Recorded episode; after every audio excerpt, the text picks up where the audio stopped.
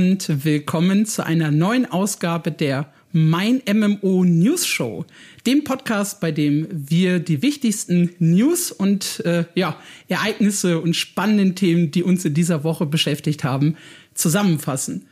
Mein Name ist Alexander Leitsch. Ich vertrete heute mal wieder unsere Chefredakteurin Lea Jankowski, die einen Tag Freizeitausgleich hat und den äh, tatsächlich auch braucht und genießen soll. Und bei mir ist wie gewohnt der liebe Gerd Schumann. Hallöchen. Ich grüße euch. Ja, gemeinsam werden wir heute über fünf größere Themen sprechen. Und äh, den Anfang wird gleich die New World Beta machen oder beziehungsweise die Open Beta, die zwischenzeitlich lief. Da gab es einige positive Nachrichten, aber auch ja, was, was Negatives, was, was Leute dazu bringt, dass sie ein bisschen am Release-Datum gezweifelt haben. Ähm, danach geht es um MMORPGs auf Twitch und generell so die Entwicklung der Spiele und der Zuschauerzahlen. Da gab es äh, ein paar spannende Dinge rund um WoW, äh, das lange, lange Jahre Twitch dominiert hat und inzwischen von anderen Spielen immer mal wieder abgelöst wird äh, und sogar den August gegen ein anderes Spiel verloren hat. Dann sprechen wir über League of Legends. Da gab es einen lustigen Skin, der schlechter war als die Grundversion des Charakters und darum auch als Pay to Lose bezeichnet wurde. Und im Anschluss daran äh, schauen wir auf äh, die kontroverse Twitch versus YouTube, was das Thema Livestream angeht und wichtige Gamer, die inzwischen von Twitch zu YouTube gewechselt sind. Und last but not least haben wir ein E-Sport-Thema für euch und zwar äh, Preisgelder in Dota 2, wie viele davon an Frauen gingen und wie es generell so aussieht äh, mit Frauen im E-Sport. Da gab es eine Studie, ähm, die wir verarbeitet haben zu einem Beitrag, der auch sehr, sehr kontrovers, ich weiß nicht, ob man das kontrovers nennen kann, der aber auf jeden Fall sehr stark diskutiert wurde äh, bei uns auf der Seite. Ja, den Anfang, wie gesagt, macht New World. Da lief vom 9. bis 13. September die Open Beta und die sollte vor allem dazu dienen, äh, die Server zu stressen. Das war ein großes Problem in der Closed Beta und einer der Gründe, warum der Release nach hinten verschoben wurde. Und äh, es sollten wichtige Bugfixes und äh, ja, so ein paar kleinere Anpassungen kommen. Es gab so ein bisschen was an der Levelkurve und an der Schwierigkeit der Gegner. Und während die Open Beta so rein von den Spielerzahlen und auch wieder von der Resonanz sehr, sehr erfolgreich war, gab es auch einiges an Kritik. Und äh, den größten Kritikpunkt, Schumann, über den hast du geschrieben. Ja. Amazon hatte im Vorfeld gesagt, sie wollen eigentlich keine neuen Features bringen, wollen eigentlich nur wenig ändern. Es ging nur um Verfeinerungen. Es war aber dann eine Änderung in den großen Patch Notes, die eigentlich völlig unscheinbar wirkte war stärker. Die Änderung hieß sinngemäß, die PvP-Skalierung ist nicht mehr so stark und im Wesentlichen hieße das, haben sie gesagt, dass ein, ein höherleveliger Spieler braucht jetzt weniger Schläge, um einen niedrigstufigen Spieler zu töten und ein niedrigstufiger Spieler braucht mehr Schläge für einen höherstufigen Spieler im PvP. Hört sich erstmal ein bisschen, bisschen nicht so wild an. In der Praxis hieß das aber, dass jemand, der nur fünf Level höher war als man selbst, konnte einen mit zwei Schlägen aus dem, aus dem Leben hauen und man selbst hat an dem eigentlich praktisch keinen Schaden mehr gemacht. Also das haben viele Leute berichtet. Es hängt dann auch damit zusammen, welche Ausrüstung man hat.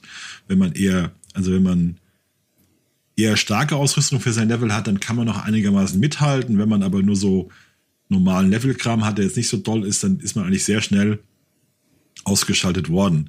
Und das wurde also eine Änderung, die insgesamt sehr negativ aufgenommen wurde von vielen Spielern, die gesagt haben, derjenige, der ohnehin schon viel mehr Erfahrung in New World hat als ich, weil er wie ein Irrer spielt, der macht mich jetzt noch leichter platt, wenn ich, wenn ich wenig Erfahrung habe. Oder äh, andere haben dann gesagt, für mich ist das völlig egal, dann mache ich halt PvP einfach nicht mehr an. Also wenn es euer Ziel ist, Amazon, dass, dass keiner mehr PvP spielt, dann habt ihr jetzt das Richtige gemacht, sonst versteht das keiner.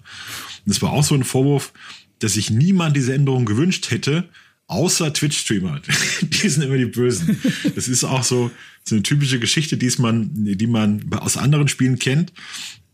äh, bei Fortnite oder Call of Duty etwa, dass Twitch-Streamer es gerne haben oder einige haben es sehr gerne, wenn sie mit einem sehr starken Charaktere massenweise Gegner abschlachten und sich wie ein Gott fühlen können, weil das auch von den Zuschauern honoriert wird. Dann sieht man aus, als man der Allergrößte. Während man, wenn du gegen gleich starke Spieler spielst, meistens auch nur wie ein Sterblicher rüberkommst und das ist nicht mehr so cool. Hast du denn Erfahrungen gemacht? Bist du weggeklatscht worden von fiesen Level 15 Spielern? Das tatsächlich äh, nicht. Ich muss aber auch gestehen, dass ich das PvP äh, überwiegend jetzt während der Open Beta aus hatte. Ähm, das war auch sowieso so eine total verrückte Geschichte. Das PvP ist ja komplett optional. Ich kann ja vollkommen darauf verzichten, wenn ich es will. Und trotzdem führt genau das immer wieder zu Problemen, weil neben dem äh, neben diesem Level Scaling oder dem PvP Scaling, was wir jetzt hier gerade besprochen haben, gab es auch einen Exploit, bei dem sich Leute aus unterschiedlichen Fraktionen absichtlich getroffen haben dann äh, gegenseitig umgehauen haben, mhm. so lange, bis sie halt auf Max-Level äh, waren und teilweise auch schon äh, Waffen ausgerüstet hatten oder also Waffen vollkommen durchgelevelt haben. Und das ging dann für so eine Spielergruppe, ähm, was auch, glaube ich, absolut nicht gewollt ist, in weniger als 24 Stunden. Und das äh, macht natürlich so dieses, dieses Racing äh, zum, zum Max-Level äh, total hinfällig und auch so generell den Weg dahin äh, unnütz, weil die Leute es halt teilweise schaffen, in, in wenigen Stunden dann das Max-Level zu erreichen. Das war zum Beispiel auch ein sehr, sehr großer Kritikpunkt bei dieser Beta. Ja, das und was ich selber erlebt habe, äh, waren wirklich die miesen FPS. Auch dazu hatten wir ja äh, eine News. Auch da hatte ich wirklich äh, deutliche Einbrüche im Vergleich zur Closed Beta vorher. Ähm, also es haben ganz viele Spieler berichtet mit teilweise auch wirklich guten äh, Setups, ähm, guter CPU, starker Grafikkarte, die äh, teilweise nicht über 25 FPS äh, hinausgekommen sind. Ein ganz schlimmer Soundbug war dabei. Also auch für mein Gefühl war es auf jeden Fall kein großer Fortschritt, eher ein leichter Rückschritt im Vergleich zu Closed Beta. Ja gerade bei reinen PC-Spielen ist das ja verwunderlich. Eigentlich sagt man, dass dann eher die bei Konsolenspielen, dass man Rücksicht nehmen muss auf PS4, PS5 und so weiter, dass da Probleme gibt. Aber gerade bei einem reinen PC-Spiel sollte eigentlich die FPS schon stabil sein, hat man das Gefühl. Ja, und das war halt auch einer der Gründe, warum Leute gesagt haben, okay, äh, der Fortschritt zur Closed Beta, also von vor, das war über, über einen Monat her, dass Juli, die äh, aufgehört hat, äh, war halt winzig. Und jetzt haben wir noch im Grunde zweieinhalb Wochen bis zum, bis zum offiziellen Release. Und da gab es halt ganz, ganz viel Kritik und ganz viele Leute, die gesagt haben, na, ob Amazon das tatsächlich einhalten kann, ob die nächste Verschiebung von New World kommt. Äh, und es sieht bisher tatsächlich so aus, als würden sie den äh, Zeitplan einhalten wollen. Es gab gestern, also für uns am 14. September, ein kleines Video auf Twitter, äh, so, ein, so ein Einminüter. Und da steht halt hinten äh, dann auch wieder mit dran, Release äh, 28. September. Das würde ich jetzt 14 Tage vorher nicht unbedingt veröffentlichen, wenn ich dann noch äh, eine Verschiebung plane. Ausgeschlossen ist es nicht, äh, aber derzeit gibt es zumindest von Amazon keine Aussage dazu, dass es nochmal zu einer Verschiebung kommt. Mhm. Meinst du, New World ist ein MMOPG? oh, oh, oh, äh, großes Thema. Ich sehe ich seh ehrlich, oder große Diskussion, ich sehe ehrlich keinen Grund, warum es nicht als MMORPG gesehen werden sollte. Äh, es hat äh, klassische Rollenspielaspekte, klassische Charakterentwicklung. Das ist halt so ein bisschen der Unterschied äh, zu Rust, wo ich halt nicht so unbedingt äh, Stats pushe, äh, wo ich nicht noch einer groben Story folge. Also hier habe ich halt wirklich ich hab, so dieses, dieses klassische Als ich das gespielt habe, die ersten Stunden, das lief genau ab, wie, die, wie der Anfang jedes MMOPGs, das ich kenne. Also wirklich haargenau. Ja. Quest-Hub, du bist da hingeschickt, wieder zurück hingeschickt, ja, und dann auch dieses, diese Story-Einführung. Also für mich ist das auch völlig MMOPG, auch wie die Items angelegt werden. Das ist ja, folgt ja haarklein genau den etablierten Mustern. Wahrscheinlich auch die, sogar die Itemfarben sind wahrscheinlich gleich, wie man das so kennt. Oder das Crafting-System, das ist alles so aus MMOPGs bekannt.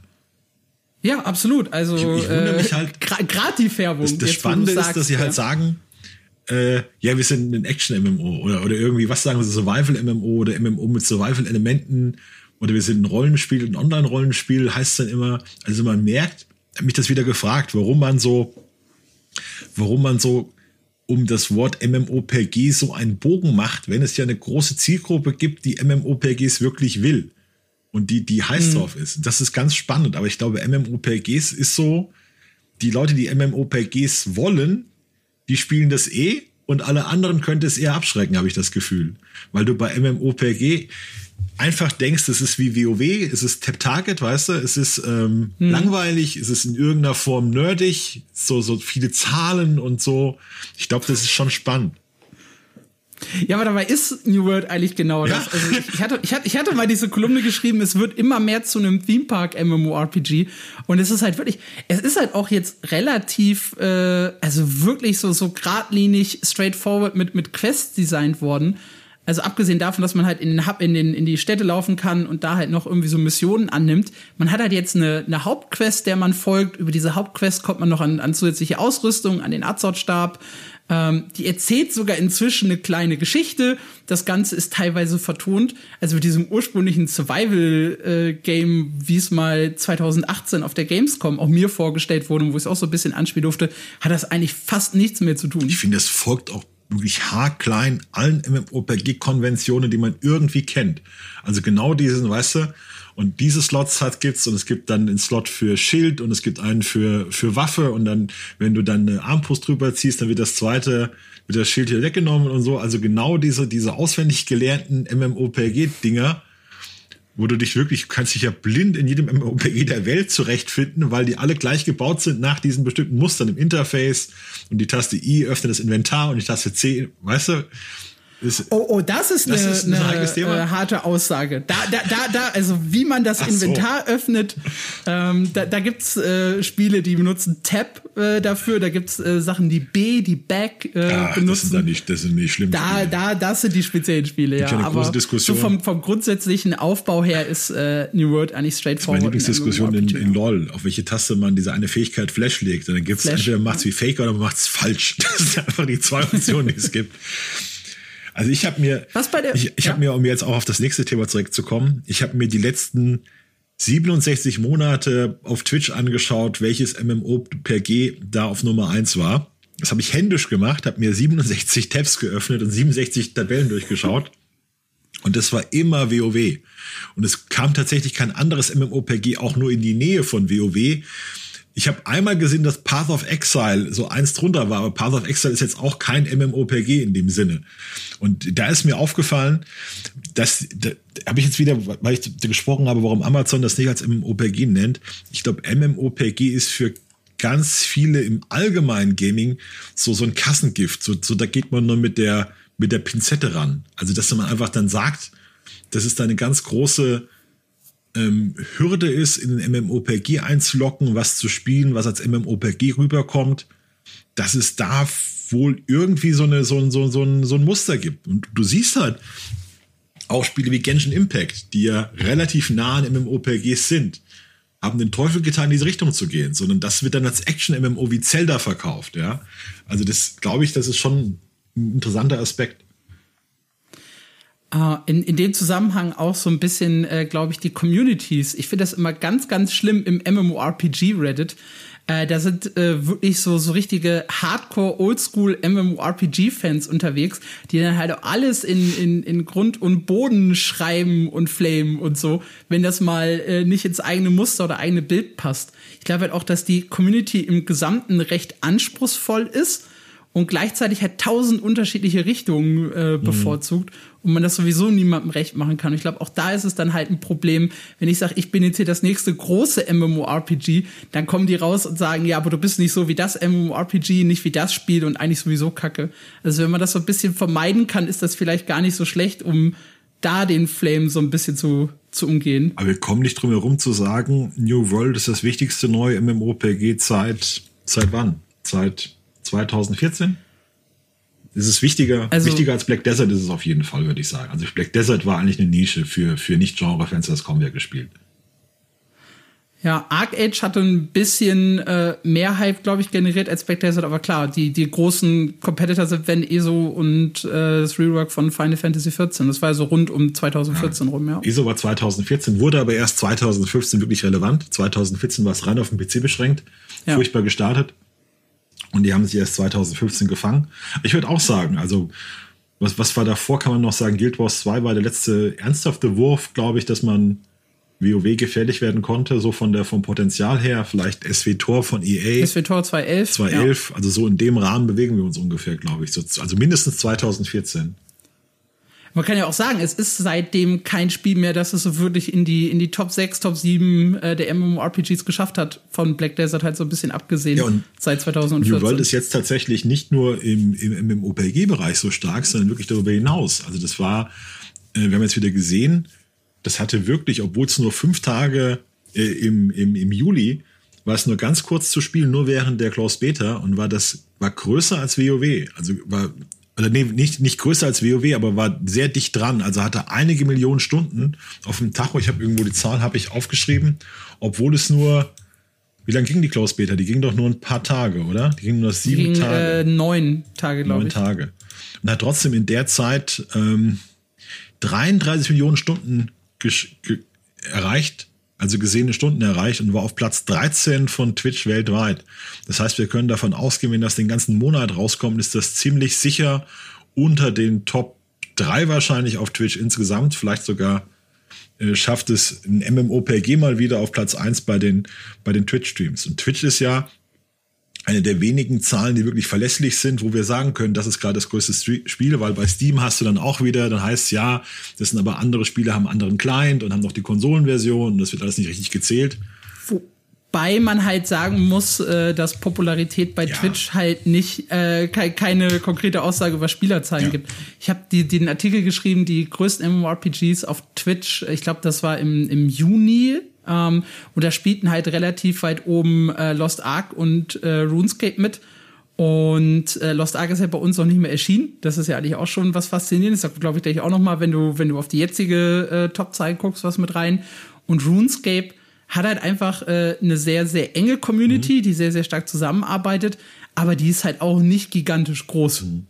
Das kannst du auf jeden Fall sagen, dass dann schon, also wenn es bei Twitch weit oben ist, kann man schon sagen, es ist ein relevantes MMORPG relevant, relevant ja. ja. Das ist immer, die Leute wollen ja immer wissen, was ist das größte MMORPG. Und dann gehst du über Spielerzahlen, dann heißt es ja, Final Fantasy hat jetzt aber viel mehr Abonnenten als, als WoW und dann guckst du näher drauf und du siehst, na ja, Final Fantasy zählt dann jeden mit, der es irgendwann mal gekauft hat und dann die allgemeinen Abos, die man irgendwann mal hatte und auch Trial-Account spielen mit rein und äh, WoW hatte dann zuletzt nur die aktiven Abos genannt und das sind eigentlich gar völlig andere Zahlen. Das ist halt immer sehr schwierig, dann zu sagen, das ist das größte Spiel oder das ist gerade überholt da jemanden. Und bei Twitch hast du zumindest eine, eine klare, eine klare High, Highlight-Liste. Das sind die ganzen Zahlen transparent. Mhm. Das ist halt der Vorteil. Ja, was kam dabei raus, als du es ausgewertet hast für die letzte Zeit? Ja, es ist tatsächlich Zeit. Also die, die Zahlen der Seite gehen nur bis Januar 2016. Also die letzten 67 Monate und in jedem dieser Monate war WoW auf eins tatsächlich. Bis auf dann war es im Juli 2021 war es ein bisschen knapp. Da hatte WoW 47 Millionen, New World hatte 33 Millionen und Final Fantasy hatte seine Zahlen verfünffacht auf 26 Millionen. War immer noch ein gutes Stück weg. Und tatsächlich ist das dann im August gekippt.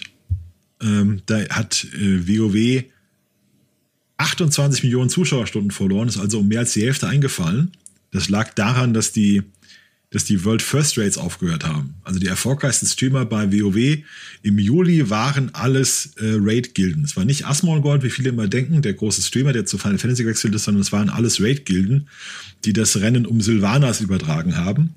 Und als die, als das aufgehört hat, war dann, es sind die Zuschauerzahlen bei WoW völlig eingebrochen und bei Final Fantasy hat es dann überholt tatsächlich. Und ich habe jetzt nochmal geschaut, heute Morgen erst, wie es letzten sieben Tage aussieht. Und da war tatsächlich die Beta, die Open Beta von New World, war die, das meistgesehene MMOPG der letzten sieben Tage.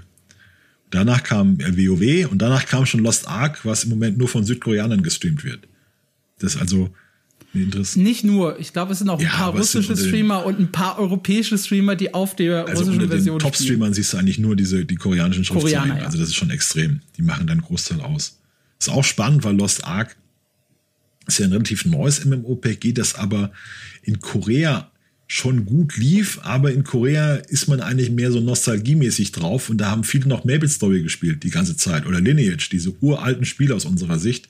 Und da gab es ja bei Maple Story diesen Skandal, dass die Entwickler äh, das war auch ganz kompliziert. Also die, die Spieler haben gesagt, hier stimmt was nicht mit den Statistiken und die Entwickler haben gesagt, nee, ist alles okay. Und dann waren sie doch falsch. Also du hast ein Item bekommen und das wurde im Hintergrund wurden die Zahlen falsch ausgewürfelt und das war ganz übel. Und dann hat man, haben dann wohl viele gesagt, äh, viele Streamer gesagt, wir gehen jetzt zu Lost Ark und seitdem erlebt Lost Ark so einen großen Aufschwung im Westen. Und das Spannende ist wirklich, dass wir hier seit, seit fünf Jahren wirklich kaum Bewegung sehen bei den MMOPGs auf Twitch oder auch im allgemeinen Bereich. Ich meine, du hast es ja gecovert. Du, du siehst ja seit fünf Jahren musst du dich, musst du dich mit den Brotkrumen beschäftigen, die noch irgendwie übrig runterfallen, musst dich auf Astelia stürzen, musst da und monatelang über Astelia schreiben oder über, dann reden wir, wie lange wir über Ashes of Creation schon reden, über ein MMOPG, das noch oh, Jahre ja. weg ist oder was wir Crawfall, ja, das ist auch ein MMOPG, wo jeder schon wusste, das wird ein Nischenspiel, vielleicht wird's mal gut, aber sehr unwahrscheinlich. Das haben wir auch schon, ja, boah, Chronicles of Illyria, 50 Mal gecovert. Camelot Unchained. Camelot Unchained, ja. ja. die, das sind echt so, so Spiele, die uns Jahre begleiten und wirklich eigentlich nahezu keinen sichtbaren Fortschritt Lost, haben. Das ist auch frustrierend. Lost Ark covern wir auch schon seit sieben Jahren, covern schon Lost Ark und dann, ach, und kommt doch endlich mal, das sieht so gut aus und bitte, das sieht doch, das muss doch hier gut werden und aber da gibt's halt zumindest was. Da gibt's zumindest Spielerzahlen aus Korea, Trailer äh, und sonstige Dinge. Da wartet ewig, man ja teilweise ewig hungern lassen. Ewig ich weiß noch, wie wir ewig auf Blade and Soul gewartet haben. Und dann, wo es dann endlich mal kam, wollte es kaum noch wer haben, weil das schon wieder fünf Jahre rum war. Von, von NC-Soft. Ja. Oder du, wenn, du, wenn du an den Wildstar denkst, das arme Spiel, wie das geknechtet wurde.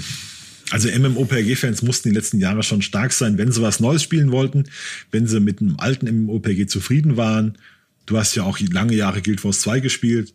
Oder wenn man sich in, wenn man sich in ESO verliebt hatte, da hat man in den letzten Jahren eigentlich gut, äh, gut Lachen gehabt. Das hat sich gut entwickelt. Final Fantasy hat sich gut entwickelt. Black Desert hat sich gut entwickelt. WoW hat man eher.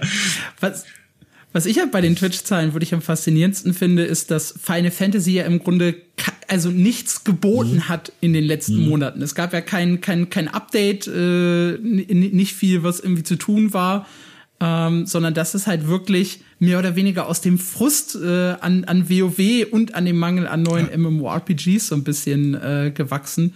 Du siehst auch. Und ich bin da echt gespannt, wie das dann wird, wenn, wenn Endwalker im November kommt, ob dann diese ganzen Leute, die halt Final Fantasy mal eine Chance gegeben haben, äh, dann weiterspielen, ob das dann tatsächlich nochmal einen Boost bekommt oder relativ schnell wieder, ja, verbrennt. Ich glaube, jetzt tut sich, tun sich alle schwer gegen New World. Also es ist ja alles eine Zielgruppe und wenn jetzt New World da ist, dann werden viele, die vorher äh, WoW gespielt haben oder Final Fantasy, das auch gestreamt haben, werden dann auf äh, New World umschwenken, bin ich mir sicher.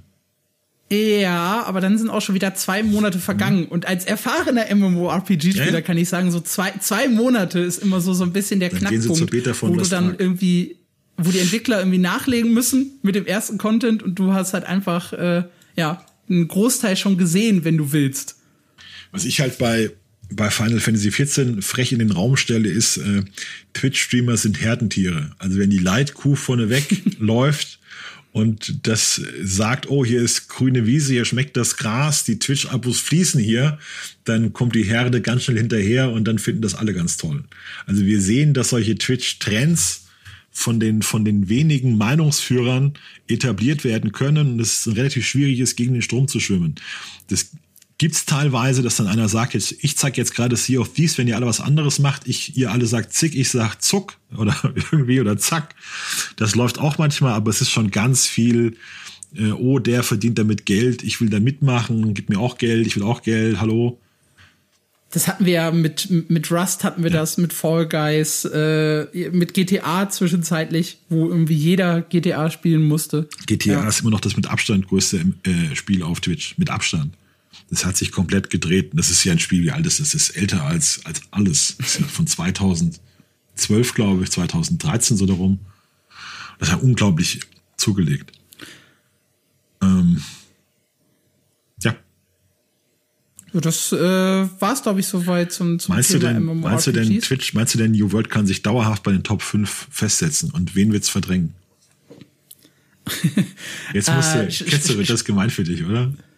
Das ist, das ist äh, tatsächlich sehr gemein. Ähm, wobei Top 5, äh, ich glaube, da kann ich, kriege krieg ich da geht was zwei noch unter. Nein, also, nein, also Spoiler, ich, nein. Also ich bin mir, ich bin mir relativ sicher, dass, also nach dem, was ich bisher gesehen habe, äh, dass New World sich da festigen kann, wenn halt Amazon halbwegs gut nachlegt mit, mit, mit Content. Also in dem Leak hat man ja schon gesehen, da glaube ich vor zwei Podcasts drüber gesprochen, neue Waffen, neue Dungeons, erstes neues Gebiet. Wenn das halt alles relativ zeitig kommt, äh, dann, dann, dann spielt das weiterhin da oben mit. Vermutlich, sage ich jetzt, hinter WoW und Final Fantasy, äh, irgendwo auf Augenhöhe mit, mit ESO. Äh, das dürfte, glaube ich, der Platz ESO sein. ist auch größer, als man denkt, weil das eben auch auf PS4 und äh, PS5 und Xbox ist. Also ich glaube, ESO ist schon richtig groß. Unterschätzen, wir unterschätzen das immer so ein es, bisschen. Ich, ich, ich weiß nicht, das ist, also in Amerika ist es deutlich größer als in Europa. Ich glaube, das ist der große Unterschied. Guild Wars 2 zum Beispiel ist in Europa größer als in Amerika. Mhm. Ähm, so vom, vom Verhältnis zu den anderen Spielen her. Und ESO ist in Amerika deutlich dominanter als hier bei uns. Ähm, das fand ich ganz spannend, als ich da diesen Artikel für, für Lost Ark und New World geschrieben habe, diese kontroverse Meinung, dass es gut war, dass Lost Ark verschoben wurde. Ähm, da habe ich, da hab ich das alles durchgeguckt.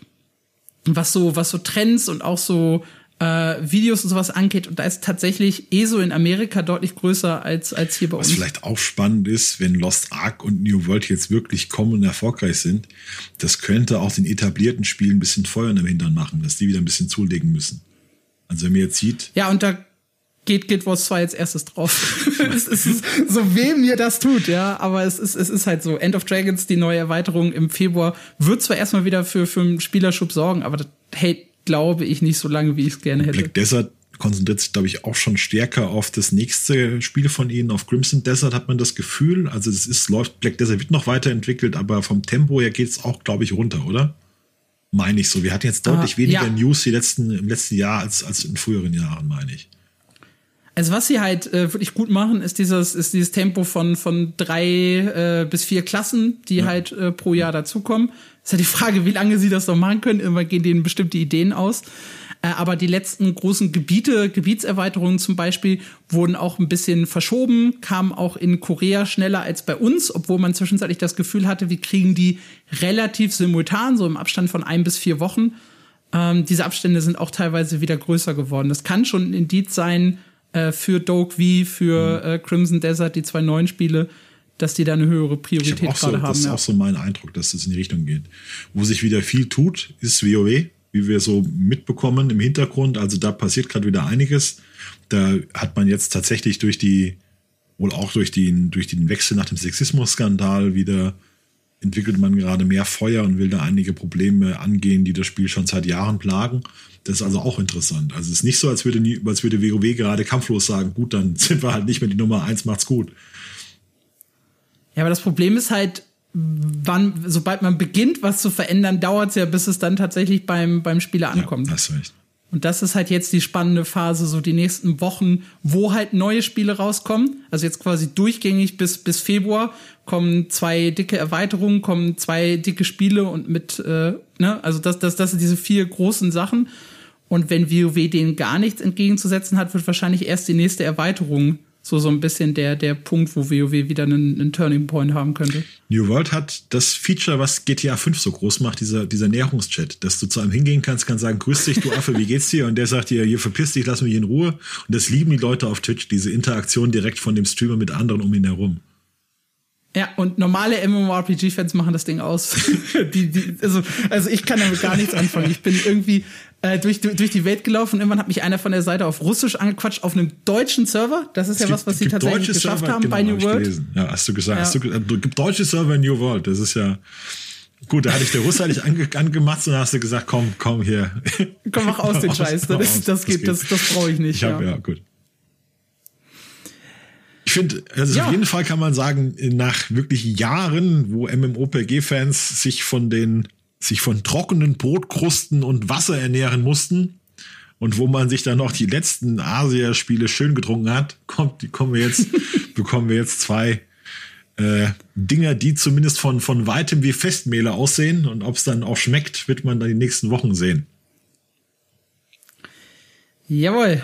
Äh, kommen wir zu was, was äh, vielen LoL-Spielern gar nicht geschmeckt hat, nämlich äh, ein Skin für den Champion Tründermeer. Das war eine ganz kuriose äh, Situation. Äh, Tründermeer ist ein Champion, der hat eine ultimative Fähigkeit. durch die er nicht sterben kann für einen gewissen Zeitraum. Man kann ihm zwar Schaden zufügen bis runter auf einen Lebenspunkt, aber äh, für mehrere Sekunden ist er dann unverwundbar, kann wahlweise versuchen, ja, den Feind umzuklatschen oder doch noch wegzurennen. Und dieser neue Skin, der Nightbringer, ähm, hatte eine Animation, wo unter dem Charakter eine Uhr quasi runtertickt im Uhrzeigersinn äh, so eine Animation, die dann halt punktgenau auf die Millisekunde sagt, ab jetzt bin bitte, ich Bitte killen Sie mich jetzt. Bitte killen Sie mich jetzt. Ja. Das ist schön. Und erfahrene Spieler muss man halt wirklich sagen, also so richtige Pros, die haben natürlich so eine innere Uhr und wissen so, ab diesem Zeitpunkt kann ich mhm. draufhauen. Aber der Durchschnittsspieler hat sich natürlich gedacht, nice, äh, den klatsche ich jetzt im richtigen Moment weg. Ja. Ja, kannst du ja genau ah. timen, den Lol, wenn deine Skillshots, wenn du die anbringst, dass sie da genau zu dem Zeitpunkt fliegen, wenn der wieder verwundbar wird. Das ist das schön. Ja, das, das, das kam gar nicht so gut bei der Community an, äh, beziehungsweise es kam gemischt an. Einige haben halt gesagt, äh, macht nicht so einen Schwachsinn, äh, das ist Pay to Lose, ja, ich bezahle für einen coolen Skin, äh, steht danach aber schlechter da als zuvor. Es gab aber auch ein paar, die gesagt haben, naja gut, äh, theoretisch könnt ihr das dann aber bitte für jeden äh, Tründermeer-Skin so machen. Äh, das das gab es in der Vergangenheit auch schon. Ähm, zum Beispiel beim Champion Cassidin. Das ist so ein Champion, der hin und her springen kann von einer Position zur anderen. Und es ist natürlich super cool zu wissen, wohin er als nächstes springt. Und es gab da auch einen Skin, den Hextech-Skin, der hat genau kurz vorher eine Animation an dem Punkt gezeigt, zu dem der Champion springt. Und das ist natürlich auch super nachteilhaft. Äh, da haben sie aber dann tatsächlich gesagt, ja, okay, cool, dann machen wir das halt für alle Skins und auch das, das Grundmodell von Cassidin. Und da gab es dann auch Diskussionen, wollen wir das für Tründer mehr, wollen wir das nicht? Ähm, ein paar hatten Angst vorm Nerf, ein paar haben gesagt, das ist genau die richtige Entscheidung.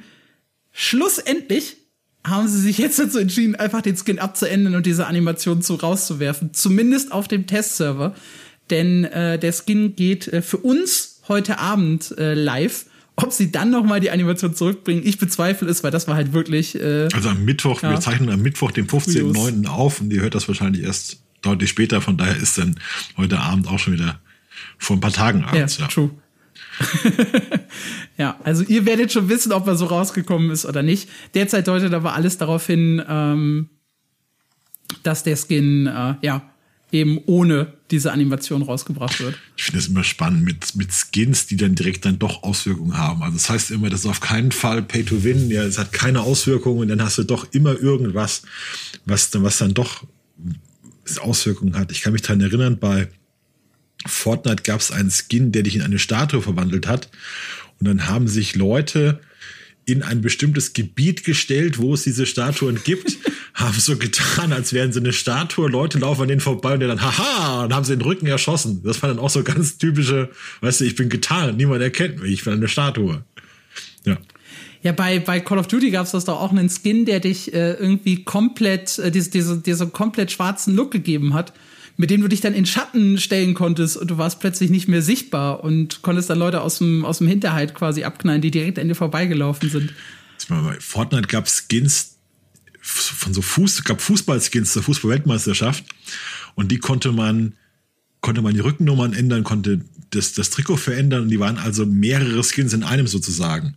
Und die Hardcore-Spieler haben sich diese Skins gekauft, dann hieß es immer, wenn du so einen Fußballspieler siehst, renn weg, das sind so Tryhards, die den ganzen Tag nur suchten.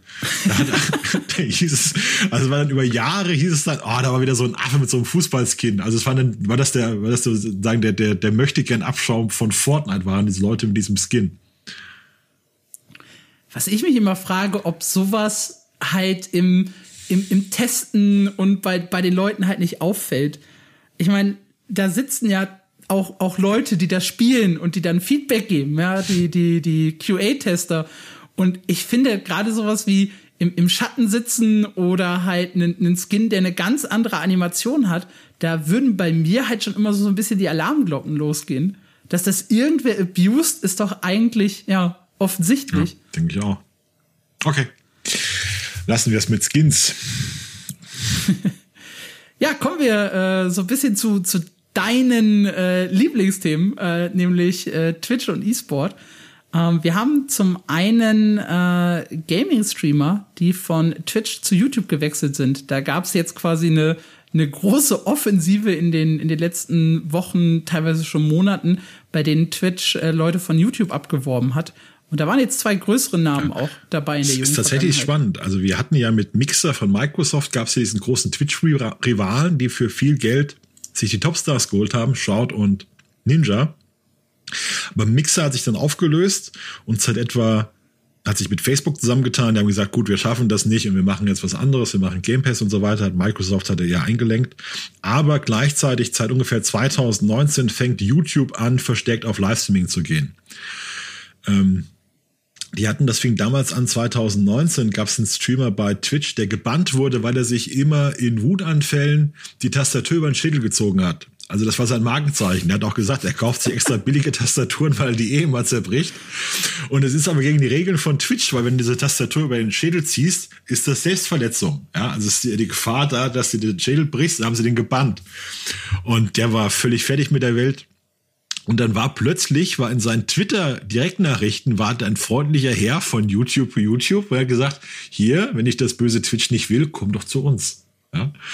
Und der hat den tatsächlich abgeworben, der ist auf, auf YouTube gegangen und war innerhalb von kurzer Zeit die Nummer eins dort. Und dann fing das an, dass man sich bei YouTube hat man sich wirklich, ich sag's mal hart, sehr gekonnt so im zweiten Regal von Twitch bedient. Man hat ähm, Courage JD abgeworben, Ende 2019. Das ist ein Call of Duty Streamer, der bei Fortnite ein bisschen Erfolg hatte. Dann hat man sich Valkyrie geholt für relativ wenig Geld. Valkyrie war damals eine Fortnite-Streamerin, ähm, die bei so im E-Sport war ganz gut vernetzt, hatte so angeblich hat man sehr viel Potenzial in ihr gesehen die ist dann auf YouTube gewechselt, ist erstmal relativ zusammengebrochen, weil es da viele Probleme bei ihr gab. Dann kam aber die Pandemie. Und in der Pandemie hat Valkyrie wurde da zum Star mit Among Us, diesem Spiel, wo du dich gegenseitig belügst und, und verarscht. Und da ist Valkyrie also über Nacht im, im Herbst hatte die eine Community um sich herum, auch mit anderen Streamern, von denen dann welche auf Facebook waren, Disguise Toast und auch andere, die so halb auf eher so im Bereich Influencer auf YouTube Corpse Husband und dann auch ein paar Twitch-Streamer, aber nicht so viele, auch eher Leute, die neu gekommen sind und die wurde da sehr groß, ist dann zur größten Gaming-Streamerin geworden. Ähm, dann hat man im Juli 2020 wurde bekanntermaßen Dr. Disrespect wurde von Twitch gebannt aus nicht näher benannten Gründen. Der ist der arme Kerl, der, den hat es wirklich getroffen. Der hat nämlich keinen Exklusivvertrag bekommen, sondern das ist der einzige, der wirklich kostenfrei praktisch äh, in, auf eigene Regie jetzt streamen muss. Er nagt auch am Hungertuch, sagt er. Er verdient nur noch ein paar Millionen, im Gegensatz zu den vielen Millionen, die er vorbekommen hat. Der Arme. Und der ist, ist, auch, ist auch zu YouTube gegangen, gezwungenermaßen. Und man hat jetzt tatsächlich, was, auch, was jetzt spannend ist, Ende 2019 hatten drei große Twitch-Streamer für angeblich viel Geld bei Twitch unterschrieben. Das waren Dr. Lupo, Lyric und Tim the Tatman. Ähm, Lyric ist ein Urgestein von Twitch, der bleibt offenbar auch da, den gibt's schon ewig, der ist wirklich ist so die Generation Summit 1G Shroud, seit zehn Jahren auf, auf Twitch. Äh, Dr. Lupo und Tim the Tatman sind aber jetzt beide zu Twitch äh, zu YouTube gewechselt. Und Dr. Lupo hat ein Interview gegeben. Das ist kein großes, also es ist, muss man das sagen, das ist, ähm, eine Seite hat geschrieben, Twitch-Rentner, das ist schon ein bisschen böse. Also Dr. Lupo ist jemand, der 2017, 2018 mit Ninja zusammen Fortnite gespielt hat und in der Zeit sehr groß wurde. Danach hat er aber keinen großen Erfolg mehr. Der ist die Nummer 25 bei den Followern, aber bei den Zuschauern nur so Top 300 ungefähr. Der hat ein Interview gegeben, hat gesagt, also der hat, hat auch keinen kein Quatsch gesagt, der hat im Prinzip gesagt, er ist rein des Geldes wegen gewechselt. Er hat gesagt, die bezahlen ihm hier lebensveränderndes Geld. Geld, mit dem er sich nie wieder Sorgen machen muss. Und er hat ganz ehrlich gesagt, darum geht's doch beim Job eigentlich, oder? Darum stehen wir doch morgens alle auf. Also wie könnt ihr mir eigentlich böse sein? Ihr macht doch bitte alles selber machen. Hat er gesagt. Äh, ja.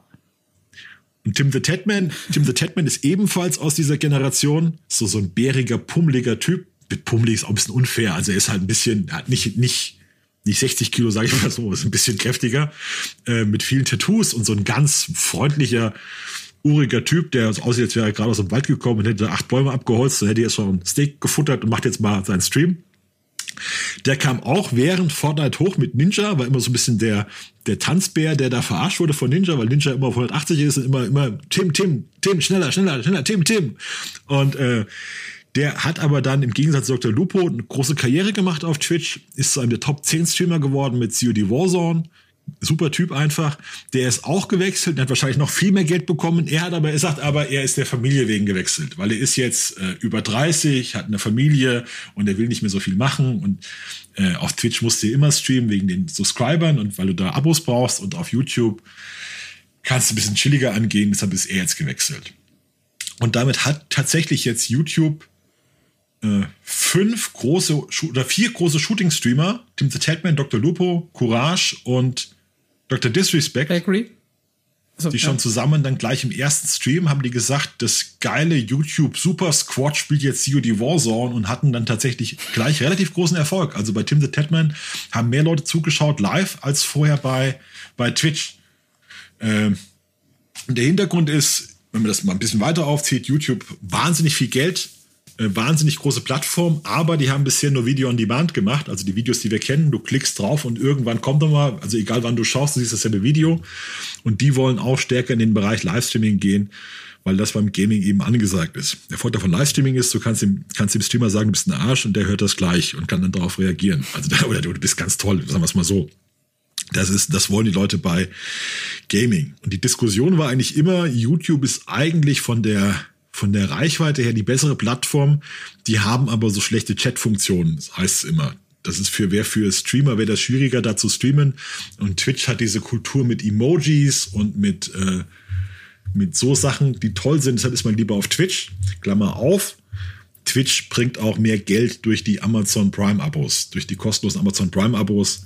Äh, das ist der Hauptgrund, warum Leute auf Twitch streamen oder, oder einer der Hauptgründe. Die Emojis, das mag alles eine Rolle spielen, aber finanzielle Aspekte. Also Amazon Prime damals war, war ein Riesenboost. Ich habe ja äh, so, ein, so, ein, so, ein klein bisschen damals äh, selber gestreamt mit meiner, mit meiner Fanseite und wir sind halt von 23, ich, ich hatte das gesehen, die News kamen mitten in der Nacht und ich habe um 1 Uhr einen Stream angeschmissen und bis 4 Uhr gestreamt, einfach nur just for fun.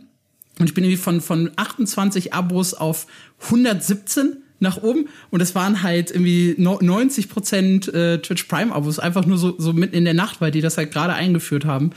Äh, und das war über Jahre ein, ein, riesiges Ding, auch für uns. Also selbst kleine Streamer hängen, oder gerade kleine Streamer hängen unheimlich an, an Amazon Prime, weil dieses Abo gibt man halt einfach mal gerne so, so links an den Typen weg, der einfach sympathisch ist und bei dem man eine gute das Zeit hat. Das sagen auch ganz viele größere Streamer sagen im Prinzip, das hat mein BMB finanziert. Also um es mal hart zu sagen. Oder die mhm. sagen, äh, ich wusste vorher nicht, ob ich davon leben kann und das hat mir dann dabei geholfen, mich zu professionalisieren. Ich habe mein Studium abgebrochen, ich habe gesehen, es kommt Geld rein, ich kann das regelmäßig machen. Ähm, das ist die Hauptsache. Und es ist halt, muss dann auch wieder sagen, es ist für die großen Streamer auf, auf YouTube, die da abgeworben werden, da geht es schätzungsweise um zweistellige Millionenbeträge für mehrere Jahre. Also Valkyrie hat man damals angeblich noch relativ billig bekommen für unter eine Million im Jahr. Und ich behaupte mal, dass Tim the Tatman wechselt nicht unter mehrstelligen Millionenbeträgen. Das kann ich mir nicht vorstellen, weil der auf Twitch auch so eine, so eine große Community hat und der wurde auch noch immer größer. Der war sicher richtig teuer. Also er geht schon in den Bereich Ablösesummen von Profifußballern, denke ich. Was ich halt faszinierend finde, ich bin so mit, mit YouTube-Livestreaming nie so hundertprozentig warm geworden bisher irgendwie war es doch immer, immer anders als, als, als Twitch. Es fühlte sich einfach nicht gleich an. Was man da mal geguckt hat, waren irgendwie so große Gaming-Ankündigungen, weiß ich nicht, E3, Gamescom letztes Jahr, als die irgendwie äh, digital nur übertragen wurde. Äh, aber ich bin nie so in dieses, in dieses YouTube-Livestream reingekommen, bis ich dann halt jetzt angefangen habe, so ein bisschen zu gucken, weil wir ja so oft drüber schreiben, dass halt Leute jetzt nach YouTube wechseln.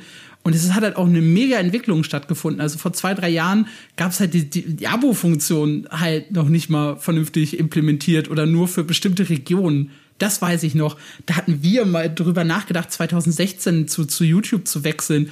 Und da war das in Deutschland gar nicht freigeschaltet. Ähm, und das, das war damit natürlich absolut hinfällig. Und jetzt haben sie ja sogar, jetzt, jetzt kopieren sie ja sogar die irgendwie äh, interessanten Funktionen wie das äh, Verschenken von Subs und sowas, was bisher auch noch nicht möglich war. Haben geklaut von, von Twitch.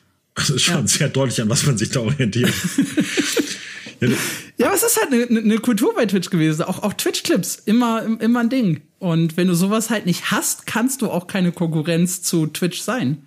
Wird auf jeden Fall gut tun. Also wird, wird Twitch gut tun. Es wird den, den großen Streamern sehr gut tun, weil die dann noch mehr Geld verdienen.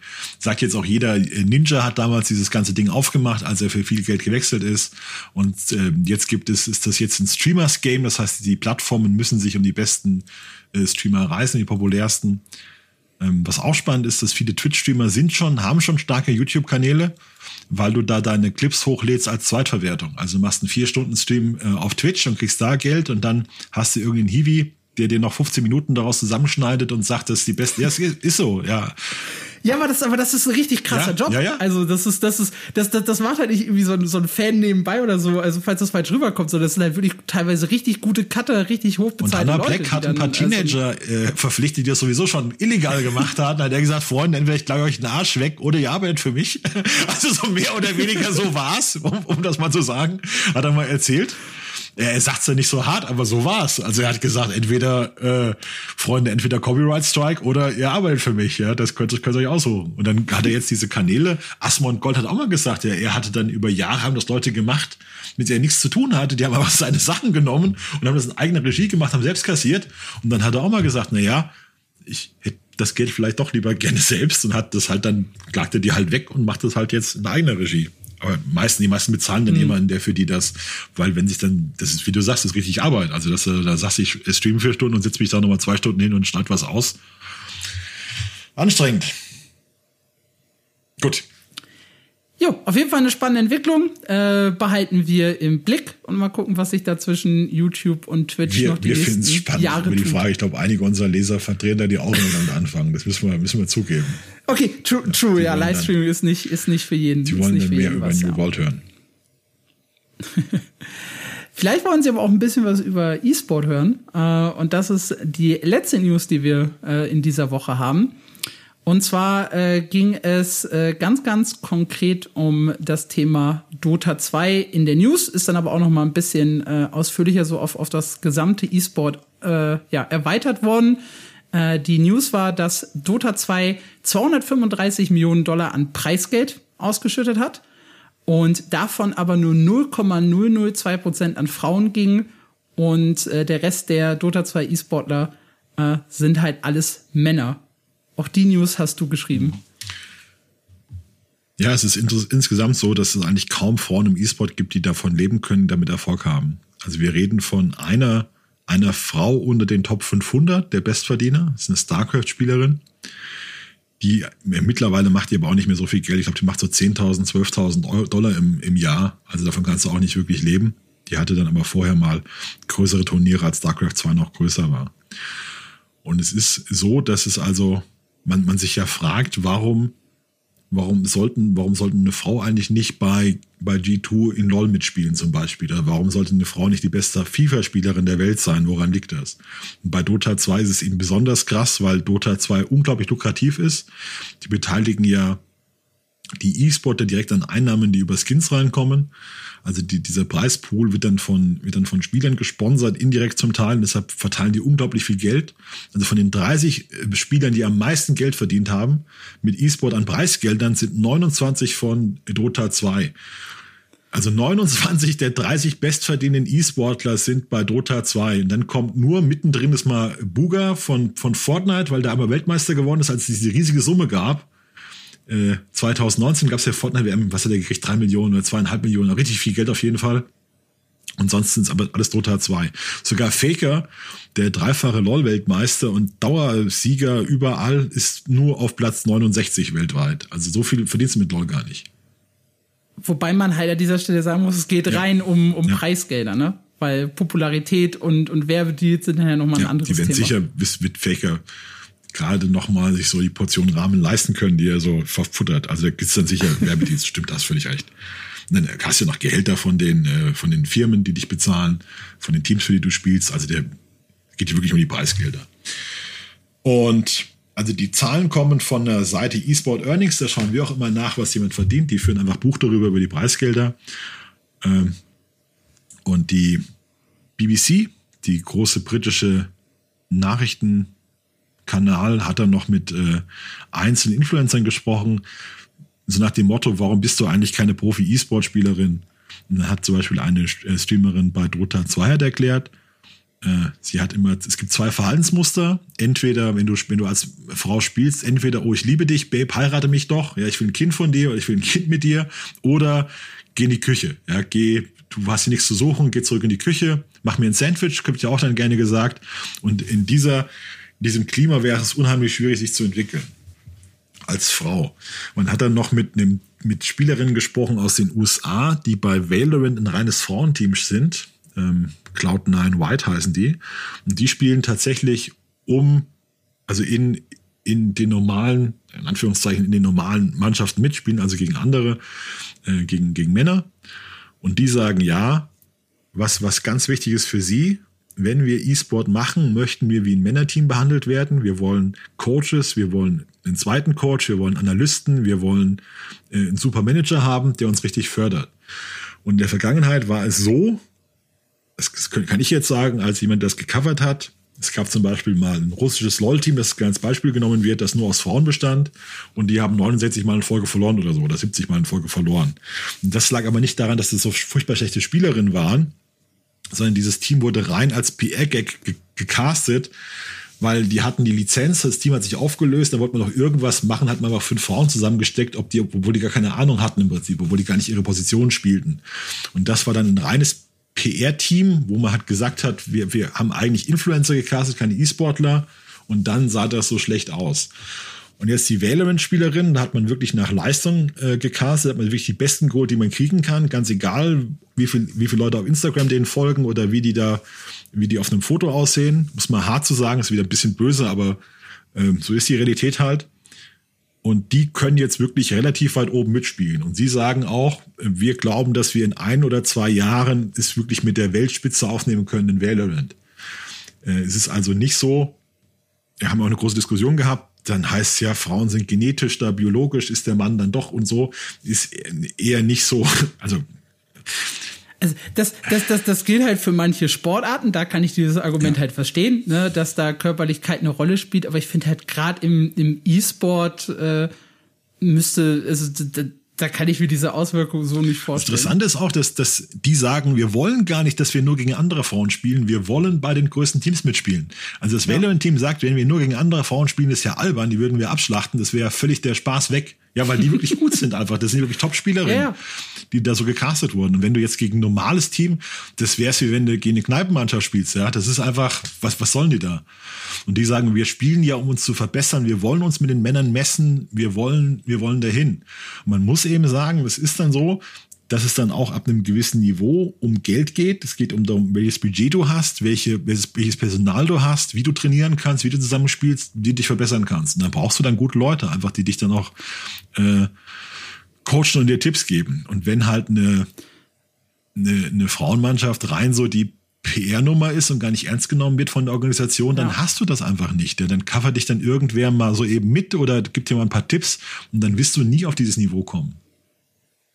Was ich halt faszinierend finde, so in diesen großen äh, Teamspielen äh, im E-Sport, da sieht man halt äh, in, in der Regel halt reine Männerteams, manchmal dann halt reine Frauenteams, sehr, sehr ich, also ich kann mich kaum an, an Mix-Teams erinnern, wo dann halt doch mal eine Frau oder zwei Frauen mitgespielt haben. Wenn es dann aber gegen, in so Solo-E-Sport-Titel geht, wie zum Beispiel Teamfight Tactics, äh, wie bei Hearthstone oder sowas, dann spielen ja durchaus Frauen äh, in den oberen Ligen mit und gewinnen auch gerne mal Turniere. Ja. Es gibt tatsächlich tragische Fälle von, von Frauen in E-Sport-Teams. Ähm, es sind, sind transsexuelle Frauen häufig. Bei, bei League of Legends gab es eine berühmte Spielerin, die es wirklich in die Top-Liga geschafft hat. Die ist dann aber auch von den Fans so angefeindet worden, dass sie das, dass sie das wohl äh, psychisch extrem belastet hat. Und da gab es auch Probleme mit ihrer Geschlechtsumwandlung. Die hat dann relativ früh so aus dem Leben geschieden. Ähm, ganz üble Geschichte. Wir haben ja bei Overwatch haben wir gegen Guri, eine Frau aus Korea, wo dann auch sofort gesagt wurde, das ist doch ein Fake, die kann doch gar nicht spielen. Ja, wenn ich, ich fresse einen Besen, wenn die das, wenn Ach, die echt ja. ist, dann wurde sogar eine Wette gemacht. Also wenn die beweisen können, dass die echt so gut ist, hört man mit der Karriere auf. Und dann hat es bewiesen, die haben echt mit der Karriere aufgehört. Es sind aber wirklich im Profi-E-Sport nur ganz vereinzelt Frauen. Also eine in der ganzen Liga, die wirklich so hochkommen. Ähm, dass sie da in der, in der obersten Liga oder zumindest in der zweiten obersten Liga mitspielen können. Und es ist tatsächlich, also man sagt, gibt es auch das Interview jetzt mit den Valorant-Spielerinnen, dass es einfach an Vorbildern fehlt. Es gibt keine, keine Frau, an der man sich orientieren kann, die jetzt wahnsinnig erfolgreich wäre in so einem Spiel wie, wie Valorant, sondern das muss erst alles noch geschaffen werden. Und sie glauben also, wenn es eine schafft, diese Barriere mal zu durchbrechen, könnten ganz viel innerhalb kurzer Zeit nachfolgen. Das wäre aber, es müsste mal eine kommen, die das so, die das so durchbricht. Ähm, ich finde es echt, ein, echt ein super spannendes Thema. Ich habe das verfolgt. Beim, Im Schach gibt es ja Diskussion schon seit Jahrzehnten. Also Schach ist ja genauso wie, wie, wie E-Sport, kann man sagen. Du hast also keinen Vorteil, wenn du 20 Zentimeter größer bist oder wenn du 30 Kilo mehr wiegst oder wenn du bestimmte äh, andere Muskelgruppen hast, sondern es ist ja einfach nur Geist gegen Geist. Und da hat es die beste Spielerin weltweit in der Geschichte auf Platz 8 der Insgesamtliste ge gepackt. Eine Frau namens Judith Polgar, und die hat dann gesagt, sie ist völlig dagegen, Männer und Frauen getrennt spielen zu lassen, auch im Jugendbereich schon. Das will sie nicht, sondern ihr Ziel muss es, ultimativ mhm. muss es sein, dass Männer und Frauen auf gleichen Bedingungen konkurrieren. Weil auch im Schach ist es so, dass es dann eine Frauen-WM gibt. Und dann sagt man, das macht man aus, ähm, ja, aus werbetechnischen Gründen. Also man, nicht, weil man glaubt, dass Frauen oder Männer schlechter sind, sondern weil man sagt, so kriegen Frauen die Aufmerksamkeit, die sie, die sie wollen. So wie man praktisch auch eine Jugendmeisterschaft ausspielt, spielt man auch eine Frauenmeisterschaft aus. Das ist so die, die Grundidee. Ähm, ich, also ich glaube, es ist ganz viel Soziologie dabei, dass man, dass man sagt, äh, ja. wenn du eine Frau bist, also du, du ich habe es auch gesagt, wenn du halt Fußballspieler männlich bist und hast ist die Karriereoption Bundesligaspieler größer als bei einer Frau. Da haben Leute gesagt, ja, aber eine Frau ist mittlerweile kann auch Bundesligaspielerin werden. Ich sage, ja, das ist richtig, aber es wird für sie wahrscheinlich schwieriger sein weil das gesellschaftlich noch nicht so akzeptiert ist. Äh, ich, ja, ich, also ich glaube, das ist eher das Problem. Also du, du kannst halt heutzutage äh, als Frau auch ganz, ganz gut, zumindest oben in der, in, in der Bundesliga auch, glaube ich, davon leben. Aber das Problem ist, dass er halt Menschen ganz anders äh, begegnen, mhm. wenn du denen das erzählst. Also wenn, wenn, wenn ein Junge irgendwie erzählt, ja geil, ich möchte äh, Fußball-Bundesligaspieler werden und ich habe hier sogar schon gute Leistungen äh, in, in der Jugend gezeigt, dann sagen alle, ja klar, versuch's, fördern dich, geben dir dies, geben dir jenes mit an die Hand. Äh, da fährt die Mama dich dann noch zehnmal quer durch Deutschland, wenn ja. es sein muss. Und ich glaube, wenn du das als, als Frau sagst, kommen da doch andere Reaktionen, zumindest von einem Großteil der mhm. Menschen es ist auf jeden Fall, wir haben es ja auch in Kommentaren immer ein kontroverses Thema, weil es dann gleich heißt, äh, das ist wieder so ein, so ein Femi-Thema, so ein Feminismus-Thema, geh mir damit nicht auf den Geist, ja, ich will davon nichts wissen. Dann kommt doch immer, die sollen sich nicht so anstellen. Ich bin ja auch, als Mann werde ich ja auch immer beschimpft in Spielen. Ja, da ist ja auch, ich bin Deutscher, ich bin dann Nazi oder was weiß ich, wenn ich auf aber ich glaube, das ist schon was anderes. Also die, ja, also die Frauen scheinen es auf jeden Fall zu belasten, dass wenn sie mal schlecht spielen, dass dann jemand kommt und sagt, ja klar spielst du schlecht, du bist ja auch ein Mädchen. Also das nervt sie unglaublich. Also das scheint ihnen wirklich bis, bis oben zu stehen, wie man aus jedem Kommentar auslesen kann. Und das. Und absolut ja, zu, Recht. Recht. ja. Also. Stell dir mal vor, du kriegst gesagt, ja klar kannst du nicht LOL spielen, du bist ja auch kein Mädchen. Ne? Du bist, bist ja auch ein doofer Junge. Du bist ja kein Koreaner. Genau, das, ja.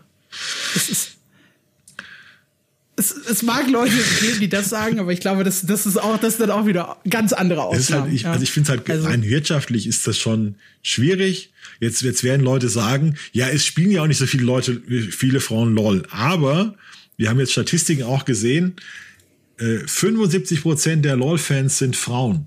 75 Prozent sind Frauen, also die LOL E-Sport sehen. 55. 55, ich glaube 75 Prozent war es bei Minecraft. Bei Minecraft waren es 75, genau. Bei Minecraft, bei LOL ja. waren es 55. Und es gibt auch viel mehr Gamerinnen, als man allgemeinhin denkt. Das ist halt dann immer die, das ist auch immer ein bisschen geschummelt, die Zahl, weil dann viele Mobile-Gamer, Casual-Gamer mit reinzählen, wenn man das nicht so trennt. Aber ähm, spielen schon viel mehr Frauen, als auf jeden Fall viel mehr als 0,002 Prozent. Ja. Da können wir uns drauf einigen. Definitiv. Also es ist dann einfach eine, eine Kultursache. Ich glaube, ich glaube auch, wenn du mal einen Leuchtturm, wenn du eine Leuchtturmspielerin hast, wo dann andere Leute sehen können, aha, das führt zum Erfolg, ich kann das auch machen, das ist eine Chance, dann wird sich das, kann sich das ändern. Und du siehst jetzt in den USA fängt es ja tatsächlich an, dass so Teams wie ähm, Cloud9 White jetzt, wo das sehr ernst genommen wird, wo sich die Organisation auch dazu bekennt. Also Cloud9 ist eine sehr progressive Organisation, die das wirklich ganz gezielt in der DNA ihrer Organisation haben, dass sie anders sind, dass sie, ähm, dass sie das ernst nehmen, dass sie wirklich für Diversität stehen. Und wenn es mehr so, so Sachen gibt, das kommt jetzt auch stärker auf. dann wird das, glaube ich, funktionieren. Weil du, du siehst jetzt auch, dass die Werbeindustrie ein größeres Interesse hat, denn die wollen ja keinen reinen Männersport mit, mit 18-jährigen Typen, die so eine Macho-Kultur haben, sondern die wollen ja auch eine möglichst breite gesellschaftliche Orientierung. Und da kann das es ist überall sehen wir, du brauchst für alles Geld. Also es ist dann eine, nicht eine reine Frage von Talent, sondern es muss dann auch gesagt werden, äh, du brauchst nicht nebenbei arbeiten, du kannst dich ganz auf den E-Sport konzentrieren. Wir geben dir hier eine, eine finanzielle Sicherheit, wir geben dir absolute Top-Experten, holen wir dir hier ran, die dir helfen, wie du besser wirst. Wir geben dir Top-Mitspielerinnen und wir geben dir optimale Bedingungen, damit du dein Talent entfalten kannst. Also so geht's letztlich. Dass irgendwie aus dem Nichts einer kommt, das funktioniert in Filmen so, aber in der Realität sieht das schlecht aus. Jawohl. Äh, das war ein kleiner Ausblick auf das Thema E-Sport. Ähm, und damit sind wir dann auch am Ende äh, dieser Folge dieses Podcasts angekommen. Danke, dass ihr zugeschaut habt. Ich hoffe, äh, euch hat der Mix und das äh, drumherum gefallen. Wie immer könnt ihr die ganzen Artikel natürlich auf mein MMO nachlesen. Ihr findet die in den Show Notes. Ihr findet die äh, bei uns auf, äh, im, im Artikel auf mein MMO. Und ja, wir verabschieden uns für diese Woche. Nächste Woche hören, ich weiß nicht, ob wir uns hören, aber auf jeden Fall äh, könnt ihr nächste Woche wieder reinschalten. Dann gibt es eine neue Ausgabe der News Show. Bis dahin, macht's gut. Tschüss.